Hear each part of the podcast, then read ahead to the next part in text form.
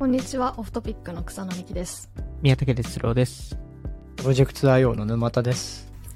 CR トークではアメリカを中心に D2C リテールテック実在ブランドについて発信していますこの番組では毎週発行している私たちのニュースレターのトピックや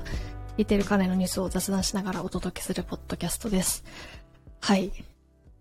最近のニュースだとあれですね GPT-4 がつ4いに出ましたね出ましたね。ちょうどこの収録をしてる日に、えーおあ日でしたっけ？その前の日か。前の日。えー前の日ですね。えーはい。に、えっと、出て、あの、AI 関連のサービスが一気に、なんか、3つぐらい発表があったんですけど、あの、Google の直後に、ありましたねオープン AI が出したので、あの、誰も Google に注目しないっていう、これ PR 戦略でかっていう。でかい発表ですよね。。でかいんですすよ。で、今週もマイクロソフトも、あ、今週っていうか、あの、多分皆さん聞いてる中だと先週ですね。えー多分マイクロソフトも発表すると思うんですけど、あの、オープン AI のタイミング、タイミングはもう、これはもう絶対わざとだろうって思うくらい AI が予想した可能性があります。まあ、それでみんな GPT-4 の、えーまあ、あの、当然ながらだと思うんですけど、あの、話題になっているっていうところですね。実際、あの、あの、オブジェクトとか土屋カバンでは、なんかう、ん使うんですか？いや、もうこれ、もう本当言いたくない。まあ、沼田がね、詳しいの何？それが理由ってなっちゃうんで、あんま言いたくないんですけど、めっちゃ課金してます。いや、あの、やっぱね、あの、例えばなんですけど、結構その仕様の話とか、もう Google より早かったりとかして、うん。あの、なんかこの、と、まあ、例えば Shopify の特定の機能、あ、こんなんあったっけなっていう機能をなんか聞かれたりして、それをあの、社内で聞かれて、それをなんかまあ、GPT-4 に聞くと、あ、あなんかこうこういう風にやれますよみたいなことを教えてくれたりとか、うん。なんかちょっと今、特定のその、あの、社内 SNS みたいなところで、ちょっと API 使ってデータ移行とか自分がやってたんですけど、なんか、なんかバグっぽいのがあって、これ何が原因だろうっていうのを、まあ、GPT-4 に聞いたら、あの、結構原因を教えてくれたりとか、結構やっぱうんインプットっていうか、彼に、かうん。彼って人人みたいに言っちゃいましたけど、あの、ちゃんと情報としてすごいいろんなものをあの渡してあげるのがやっぱ大事なんだなっていうのはうん改めて感じてるんですけど、なんか GPT3.5 とかよりも、なんか上質問に対するなんか理解の度合いがすごい高まったような気がしますね。うんそうですよね。まあ、じゃあ今はその、社内アシスタント的な立ち位置として使ってるんですかね。そうすると。そうですね。もう他にもなんかいろいろ、その GP、うん GPT4 じゃないんですけど、まあ、GPT3.5 とかを連携して、まあ、いろいろその CS っぽいことをやったりとか、いろいろサービスとかあるんですけど、まあ、ちょっとまだ話したくないんで、まあ、それは個別にと。個別に、はい、また、はい私、私となんか、あの、飲み行ったら、あの、言います。お、お、おごれば、もしかしたら。おごれば。いや、それもなんか GPT-4 に聞いたら教えてくれるかもしれないんで。沼田さんはどういう風に使ってるんですか。そっち？まあまあでもすごいね、あの、可能性はあ実際に感じてるところですね。まあ、これからいろんなアプリケーションが出てくるとは思うので、うんうん。まあ、ちょあの、ちょうど発表があったばかりではあるんですけど、まあ、すでにいろんな、まあ、なんか LP 作り、LP の作る、あの、のをすごい簡単にしてくれたりとか、えーいろいろ、えー事例は出てき、えー来てますし、まあ、どんどん多分 API はもう、あの、公開はしてるので、なんで、あの、どんどん、あの、サイト内に組み込む、えーっていうサービスも、まあ、それこそインスタカートとかいろいろ、ショピファイもやってますけど、あの、そういうのはどんどん出てくるのかなと思いますよね。そうですね。じゃあちょっと今回も気になるニュースをお届けしたいなと思うんですけど、じゃあ宮武さんからお願いします。はい。えっと、僕が、えっと、今回ピックアップしたのは、えっと、アドエイチっていう、えっと、広告系の、えっと、メディアなんですけど、えーそこからの情報で、まあ、これはちょっとアメリカ限定ではあるので、日本ではちょっと今どうなってるかわからないですけど、えっと、アメリカの D2C ブランドが、えっと、今インフルエンサーの、えっと、インフルエンサーマーケティング、えーの予算を削減していますと、えーっていうところが、えーまあ、この記事のタイトルえーで、まあ、具体的にどういう、えー理由でやってるのかっていう、えーところだったんですけど、まあ、そもそも、あの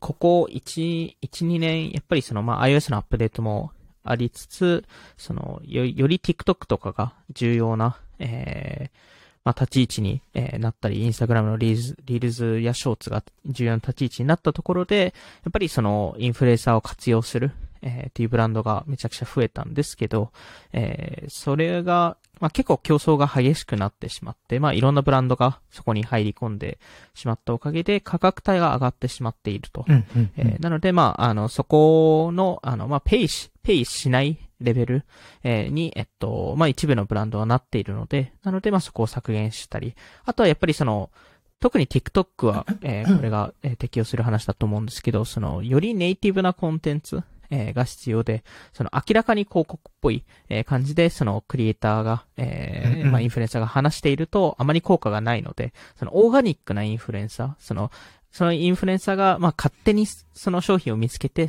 それを、えっと、ブーストするとか、えーそういうものは、えっと、全然いいとは思うんですけど、あの、まあ、ブランドがわざわざ、えークリエイターと組んで、えっと、スポンサー広告を出すっていうのが、えーまあ、アメリカでは多少なり減り始めてるとえーいう、えーニュースでしたね。やっぱり、なんかそうなると、こう、なん、なんとかチャレンジみたいなやつとか、なんかその、投稿したくなるような商品パッケージとか、なんかツールみたいなのが大事なんですかね？オーガニックを増やすっていう意味だと。うん。あの、多分その、パッケージの見せ方でしたり、その、まあ、勝手にレビューされ、されるような商品設計、えーうんっていうのは一つ、えー重要なポイントかなと思いますよね。回り回って、やっぱ、じゃあ、プロダクトだよねとか、まあ、もしくはブランドのストーリーテリングだよねとか、そもそもこの世の中の今の新しい流れに、まあ乗っかっているというか必要とされるものじゃないといけないよね、みたいななんか本質的なところに戻ったりするんですかね。うん。それは一個あると思うのと、やっぱりでもまあ UGC コンテンツは非非常に重要なので、そこをうんうんいかにブーストするかっていう。で、TikTok の場合ですと、あの、えっと、スパーク広告ですかね。えっと、がああるので、あの、それこそグロシエとかもこれで、うんえっと、1000万再生回数の動画を、あの、出し、出したので、あの、彼らが出したっていうよりも、その、一ユーザーが、えー、オーガニックの動画を出して、それを、まあ、許可取って、あの、広告として、えー、そのまま出し、出したらめちゃくちゃビュー数が上がったり、えーしていたので、まあ、そういう多分取り組みを、えー今後やっていくのかなっていうところと、あとはまあ、この予算が他にどこに行ってるんだろうっていうのが、うんうんまあ、少し気になる部分ですよね。多分、あれですよね。メタの、あの、アップルのポリシー変更で、えっと、メタの成果が落ちて、結構その分が、わーっとインフルエンサーの方に流れて、で、それもちょっと、まあ例えば TikTok とかってね、やっぱなかなか、あの、まだ成成功事例とかそんなに多くない中で、苦戦してるブランドが多分多いと思うんで、うん。まあなんかそれを一回引き上げて、次、お店出したりとかなんですかね。まあでも本当に、まあそれこそ前に、あの、草野さんが紹介した、あその、野外広告みたいな、その、うんあの、すごい、えースペクタクル的な、えーものとかを多分やるブランドも増えると思いますし、あの、まあテレビ広告とか試す、えーうんうんところもあると思いますし、あの、まああとはやっぱりその、最近、僕も見かけ始めているのは、その、これはもうちょっと大手のブランドさんよりなんですけど、あの、えーフォートナイトで商品ローンチを発表するとか。えフォートナイトフォーあトナイトですね。うんうんで、実際あの、ロイヤルカリビアンってあの、クルーズ船が新しいクルーズ船を、あの、フォートナイトで発表したんですよね。で、フォートナイトでそのクルーズ船を、なんか、実際、あの、た体験できると、うんえーいうことをやってみたり、あと、あの、えっと、レンジローバーだと思うんですけど、なん、多分レンジローバーだったと思うんですけど、あの、し新しい車を TikTok で紹介したりとか、えしているので、まあやっぱりそのユーザーがいる場所にいかにうまくフィットしたコンテンツを出せるかっていうのが、未だにまあ勝負になってるっていうところですね。フォートナイトって、その、多分大型の、おまあ、大きな会社が多分その広告費を、まあ、莫大な広告費を払って多分やるタイプのプロモーションしかまだないですよね。えっと、あとはまあ自分たちの体験を作るっていうのは、あので、その、フォートナイトクリエイティブモードですね。クリエイティブ、で、うんうんうん。はい。で、この場合は、あのーまあ、ブランド側がそれを自社でできるかっていうと、まあ、でうん。き、できる場所もあればできる、できない場所もあるので、まあ、そその場合はなんかスタジオと一緒に、えーコラボして作ったりするので、まあ、そこはお金かかっちゃいますよね。なんか、まあまだこれからなんでしょうけど、そこ、その、まあ大企業じゃなくても、それこそ D2C ブランドぐらいのサイズ感のところでも、なんか部分的にプロモーションできるようなメニューまあセリフサーブなのか、何なのかわかんないですけど、うんそういうのとかが出てくると、なんかフォートナイト、まあそれをユーザーからするとちょっと広告ばっかで面白くないっていうふうになるのかもしれないですけど、まあそうならないような形で、なんかそういう展開ができるとなんかより盛り上がりそうだなって思いました。うん。そうですよね。あとやっぱりその、今までその、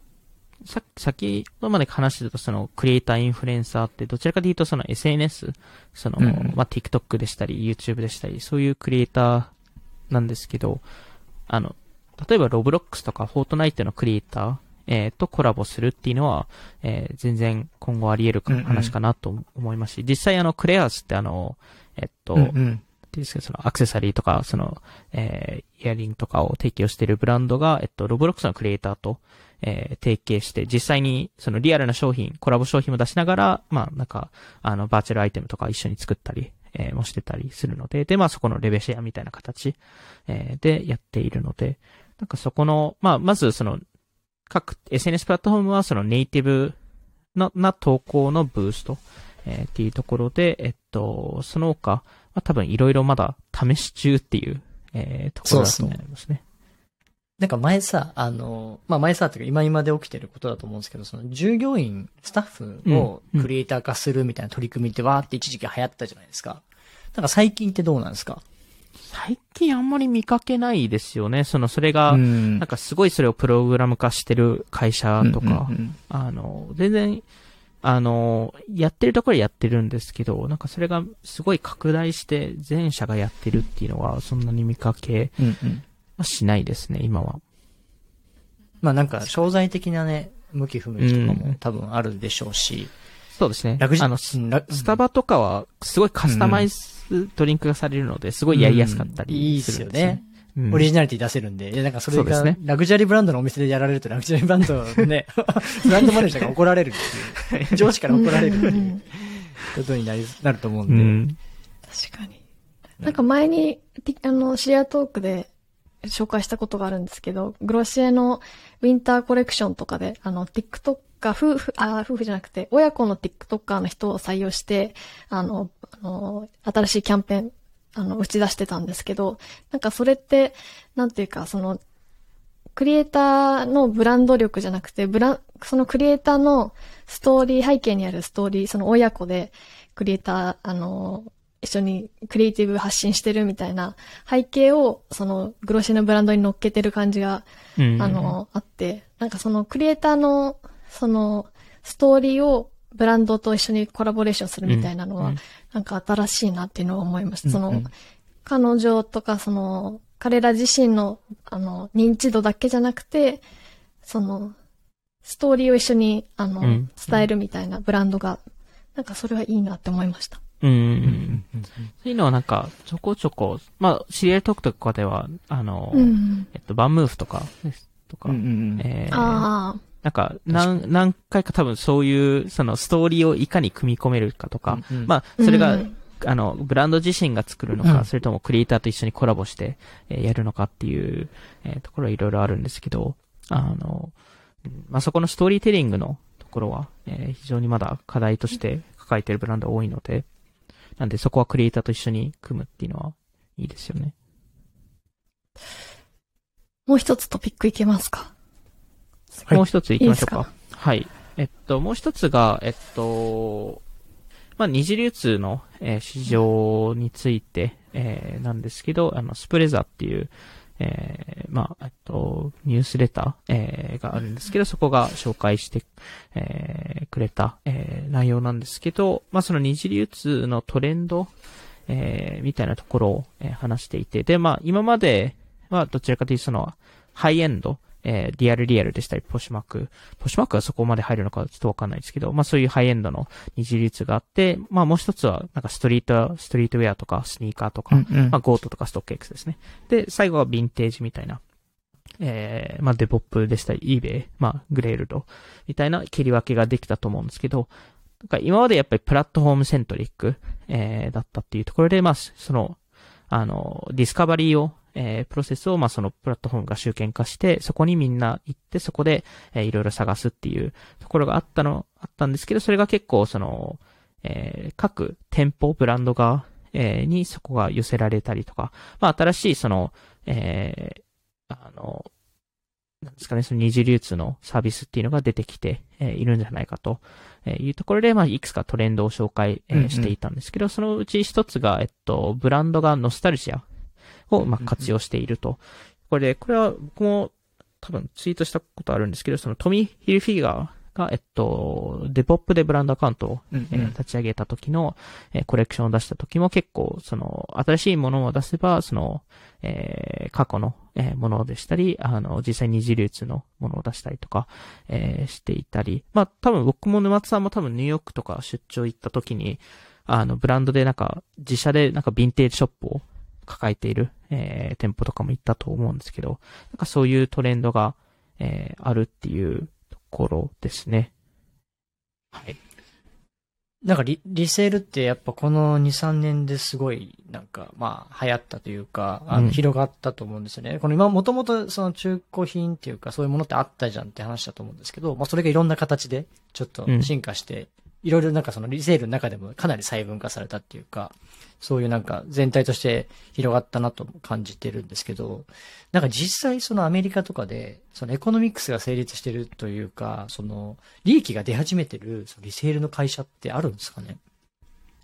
うーん、えっと、上場企業でもやっぱりエコノミクスが成立してる会社が少ないので、うん、なるほど。なんで、まだやっぱりそんなにないっていう。うんうんえーなるほどねあの、しかもそれは、例えばスレッドアップでしたり、そのリアルリアルでしたり、そういう専用のプラットフォームでさえ、やっぱり、まあ苦しいっていうのは苦しいので、で。まああとはその、